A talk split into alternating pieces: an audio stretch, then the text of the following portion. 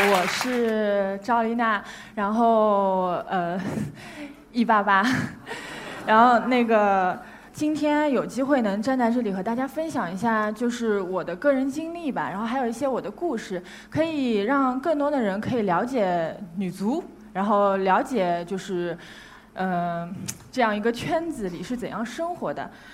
好，然后现在。当初记得我刚开始踢球的时候，那时候我才一年级，连字都不识几个。开始上课，上到一半的时候呢，突然我们体育老师就进来跟我说：“哎，赵一娜，你你过来。”然后我就纳闷，我说干嘛呀？然后老师说：“你去操场跑步吧。”我说：“哎，挺好玩的，可以不用上课了，那我就去吧。”然后这一跑，我就跑进了足球队。那个时候，天天的生活就是上学。然后到了晚托班的时候就不上课了，然后我们全校就会有这样一个足球队，在校学校园里面的那个操场上就会进行大概两个多小时到三个小时的训练。比较好的一点就是我从小就不太恋家，我经过身边有很多朋友就是在学校里面一年级、一二年级那时候就特别不懂事，他天天哭着闹着说要回家要怎么的，所以那个时候就进来适应了一段时间，不踢的人也特别多。我倒还好，我觉得我特别享受这种生活，然后就这样一一年一年过下来，大概到了我四年级的时候，然后有这么一次机会，就很顺利的进入到了体校，然后那个时候呢，开始打了一些青年联赛和少年联赛，全国性质的。有的人会问我，你那时候踢球是为了什么呀？你说一个好好的小姑娘，你五官端正，你踢什么球呀？你说女足现在又没有人看，那我就告诉你为什么吧。那时候小时候家里条件都不是特别好，然后你如果拿了个全国冠军吧，你就可以在这学校里面白吃白喝，就不用付学费了。那时候就拼命的踢啊，如果拿个。第二名，全国第二名，至少饭费和学费可以免一半。就这样，经过了两三年的时间，然后有有机会到了一队，就是到了现在的这个上海队，呃，我们俗称它一线嘛。然后那时候运气也比较好，我为什么会就是为什么会被选上？其实当初嗯、特别逗啊，就是。出征出发前，大家就一个球队要一起就住到一个东方绿洲，就是一个基地里面嘛。然后，嗯、大家要把被褥啊，还有换的衣服什么都带好，大概要进行一个两个多星期的集训。我其实年龄那时候还比较小，那时候大概才初中吧。然后那时候他们其实要招的都是一些已经初中毕业的人。结果教练就说：“哎，他说车上挺空的嘛，要不你就一块去吧。”那。就我也没准备什么东西，我就这么收拾了一下，我就跟着一块儿去了，根本就没抱有什么希望说，哎，我想留下来，我想就这辈子可能就靠气球吃饭了。那时候我的脑子里还只有啊，每个月可以免六百块钱饭费，根本就没有什么说你还可以赚钱，还可以靠它来生活。后来我就去了，之后呢？一系列，反正就试训的时候，可能发挥什么都还挺好的。然后队友也给我就取名叫叨叨嘛，就是不是唠叨的叨啊，是神叨叨的叨。然后呃，为什么呢？其实中间也有特别特别有意思，就一个是小小时候跟着我们队里面出出国去英国比赛的时候，就差点就丢那就回不来了。还有一件就是一起在看那个《灌篮高手》，然后那时候在教室里面，那电视机在那个上面，就我前面站着特别多的男足，我就看不见，然后我们就把两个桌子摞在一块儿，然后上面再放了一个椅子，我们就坐在上面，头上就一吊扇在那转，然后我看那急的呀，然后就樱木花道那球就没投进，然后。最后这比赛又赢了吧，我们又特别开心，我就耶，然后就把那手给伸到那电扇里面去了，然后咵，然后这儿就给缝缝了好几针，然后我们队里的人就一直都叫我叨叨嘛，然后到了球队之后呢，呃，确定了他们已经就是要就是说让我到他们球队去了之后，然后嗯、开始训练什么都挺正常，然后生活的环境突然之间就换了，然后突然身边所有的小伙伴感觉都不在了，都是比我大好几岁的人。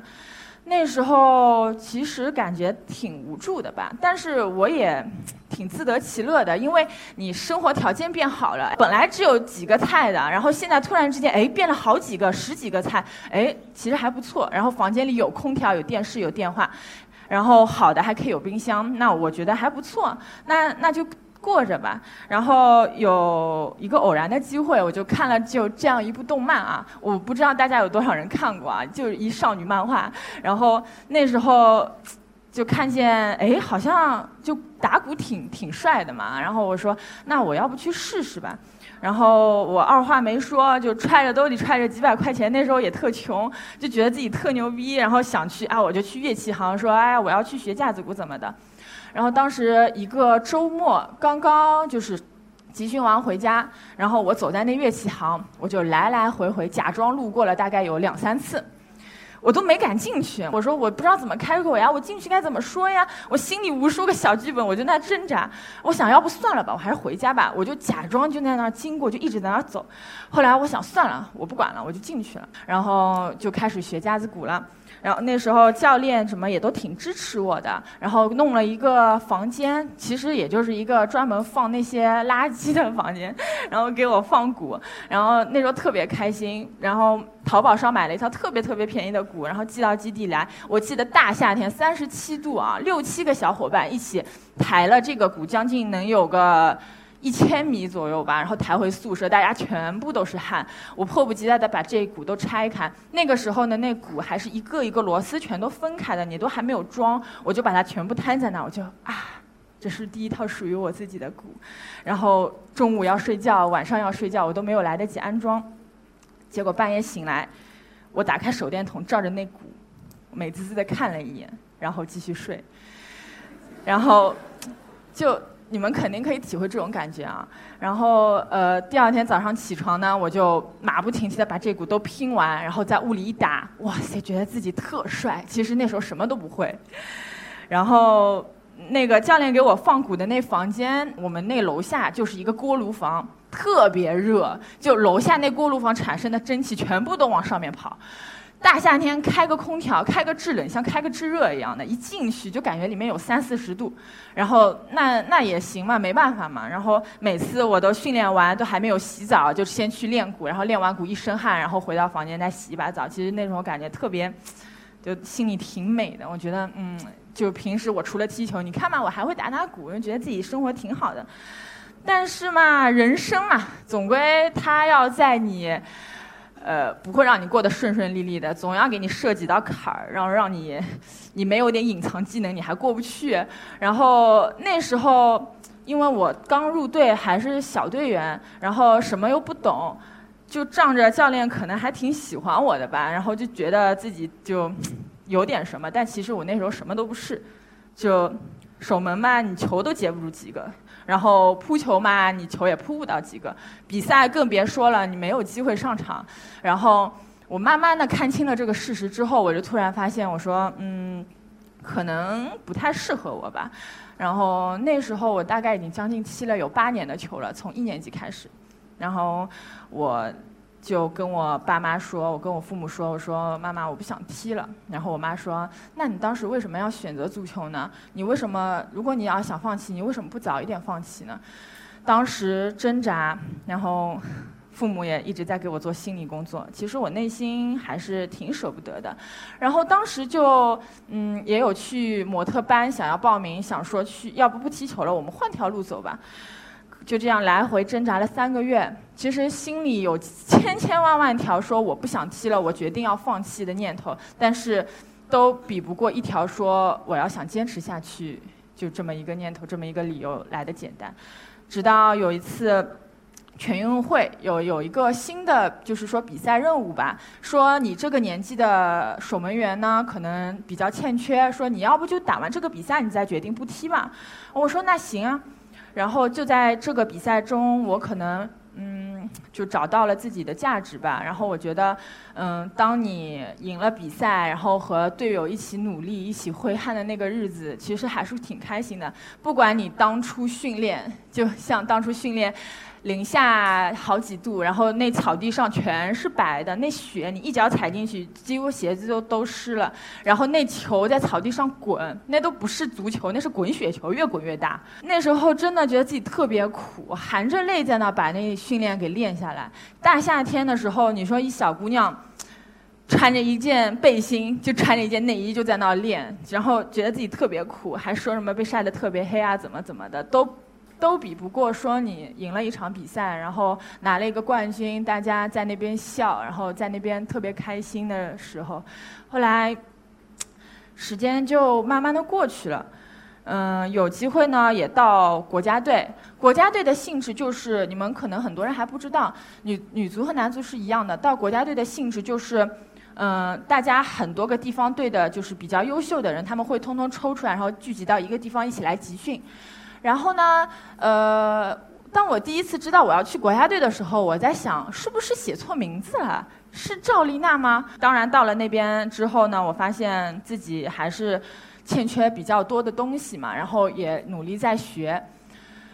就也很幸运的可以到了这次去了这次加拿大世界杯，然后当然成绩还是相对来说比较理想的。虽然我一场都没守，但是我每场都看了，然后都是坐在下面看的，觉得真的就是女足第一次看见所有的球场坐满了人，一个位置都不落的这种感觉，然后就突然之间回想起几年前。就几年前，我第一次刚开始打女超比赛的时候，那时候我记得全场的观众真的都，嗯，大概就都不及就这么小一块那么多，还以为自己打个女超有多牛逼呢。说，哎呀，是不是会有特多人来看呀？哎呀，扑掉一个球，到底会不会有新闻会放？然后那时候其实根本就没有人关注女足嘛，然后也特别心酸。其实有的时候我们的比赛就在你们家门口，你们可以就是。又不需要票，也不需要干嘛，你们就过来为我们加油，或者是多关注一下新闻里面多关注一下，其实对我们来说，也是一种支持。我觉得特别特别欣慰吧。毕竟，嗯，我踢到现在已经踢了十六年球了，我真的很希望有有有那么一天可以看到在在我们国内的女足比赛中可以坐满全场的观众，然后为我们加油，哪怕是为对手加油，我都觉得 OK 没有问题。谢谢。然后刚开始打女超的时候呢，呃，是前几年。然后刚那个时候可能自己还没有完全准备好，因为刚刚从二号门将变成了主力门将。然后那个时候其实心里特别忐忑，嗯，又觉得好像上场了我就可以证明我自己了。其实根本就不是这样。有的时候，在你还没有做好准备的时候，你上场，其实你的压力是特别大的。然后你如果没有扑掉球，或者是犯了那些很低级的错误，你还要承担这个责任。所以我现在懂了。我觉得当你没有准备好的时候，你就不要去站在这个地方。你可以就告诉全世界人说我不行，但是你不能骗你自己。你要对你这一个球队负责，你要对你的教练们负责。嗯，所以现在就是说，经过了那么多年的训练和比赛，我觉得呃，更重要的是嗯。给自己一个更多的积累，然后让自己完完全全的有这个信心，能站在这个地方，然后再去做这件事情，那才是真正的证明你自己。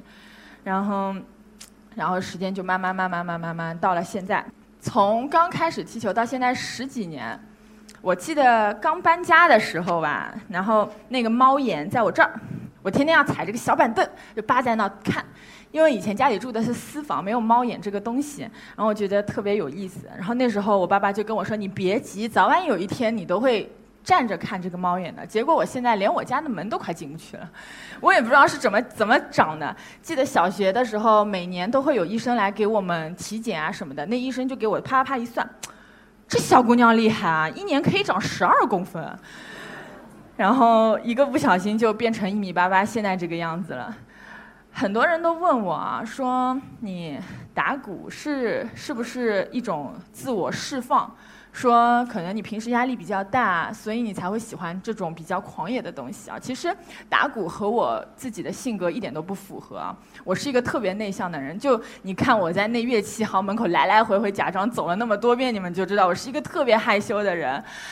然后开始打鼓呢，我确实一点都狂野不起来。但我觉得鼓手和门将有很多相同的地方，就像守门员可能是在你们全队里面站在最后一个人，然后是大家的那个精神支柱也好，是大家的最后一道防线也好。鼓手也是一样的，也是站在整个乐队的最后一个位置的。他可以看看到你们所有人的背影，那就是信任。然后你有的时候要为队友弥补他犯下的错误，你要有这个肩膀去承担就是责任。所以，我觉得这两个地方有有很多相似的。这一整个。十几年下来，嗯，回想起来，其实自己真的还蛮苦的，蛮不容易的吧。就好像在国家队这次加拿大世界杯，大家可能看到的都是我们一些赢球以后的拥抱也好，泪水；输球以后的泪水也好。嗯，其实你们不知道，从集训开始，从为了备战世界杯集训开始，就最后一次集训报道的时间是四月二十号。然后当我到家的时候，已经七月。七月中旬了，这一阶段就国家队没有放过一天假。在国家队的七十天的集训，长达七十天的集训和比赛的过程中，每天都只能待在酒店里面，你不可以出去走走。你虽然身在异国，确实你没有机会出去走，因为也没有机会在外面吃一些当地的东西美食，因为怕有兴奋剂啊之类的。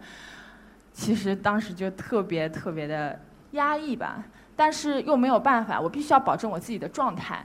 我没有比赛的时候没关系，可是我回到上海队，我还是这个队的顶梁柱。我我要去守好这个球门，我不可以说我在这里不练了，然后我肌肉都萎缩了，我的技术都退步了。我到了国家队是为了提升自我的，而不是到那边去退步的。所以每天做一些自己的加练也好，做一些嗯体能训练也好，技术训练也好，都会就是比较努力。然后，呃，这样的话回来，然后有面对那一场就是。对北京街，你们刚刚看到的那场比赛吧，然后有有几个扑救，其实我觉得还是运气比较好了，可能人家状态不好吧，然后，然后到了现在想想，其实，在你经历这些痛苦的时候，你会觉得这道坎儿可能我过不去了，那也许那个时候你就会有想要放弃。想去寻找另外一条出路吧。其实现在想想，不管你走哪一条路，你都会遇到这样一个过程。但其实当你把这些事情都过去了，变成过眼云烟，你回忆一下的时候，你会觉得其实这些都不是事儿。你说你当初经历了那么多，你去了全国各地，甚至全世界，走了那么多地方，你看下来，你会觉得你的人生特别的精彩。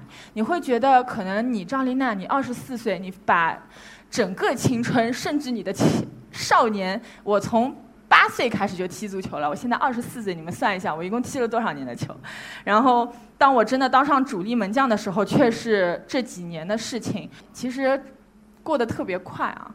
然后，我不觉得后悔。我觉得当初还好，我没有呃说走就走了。还好当时父母比较支持我，队友和教练都比较支持我，让我坚持下来了，我才会有这么精彩的人生。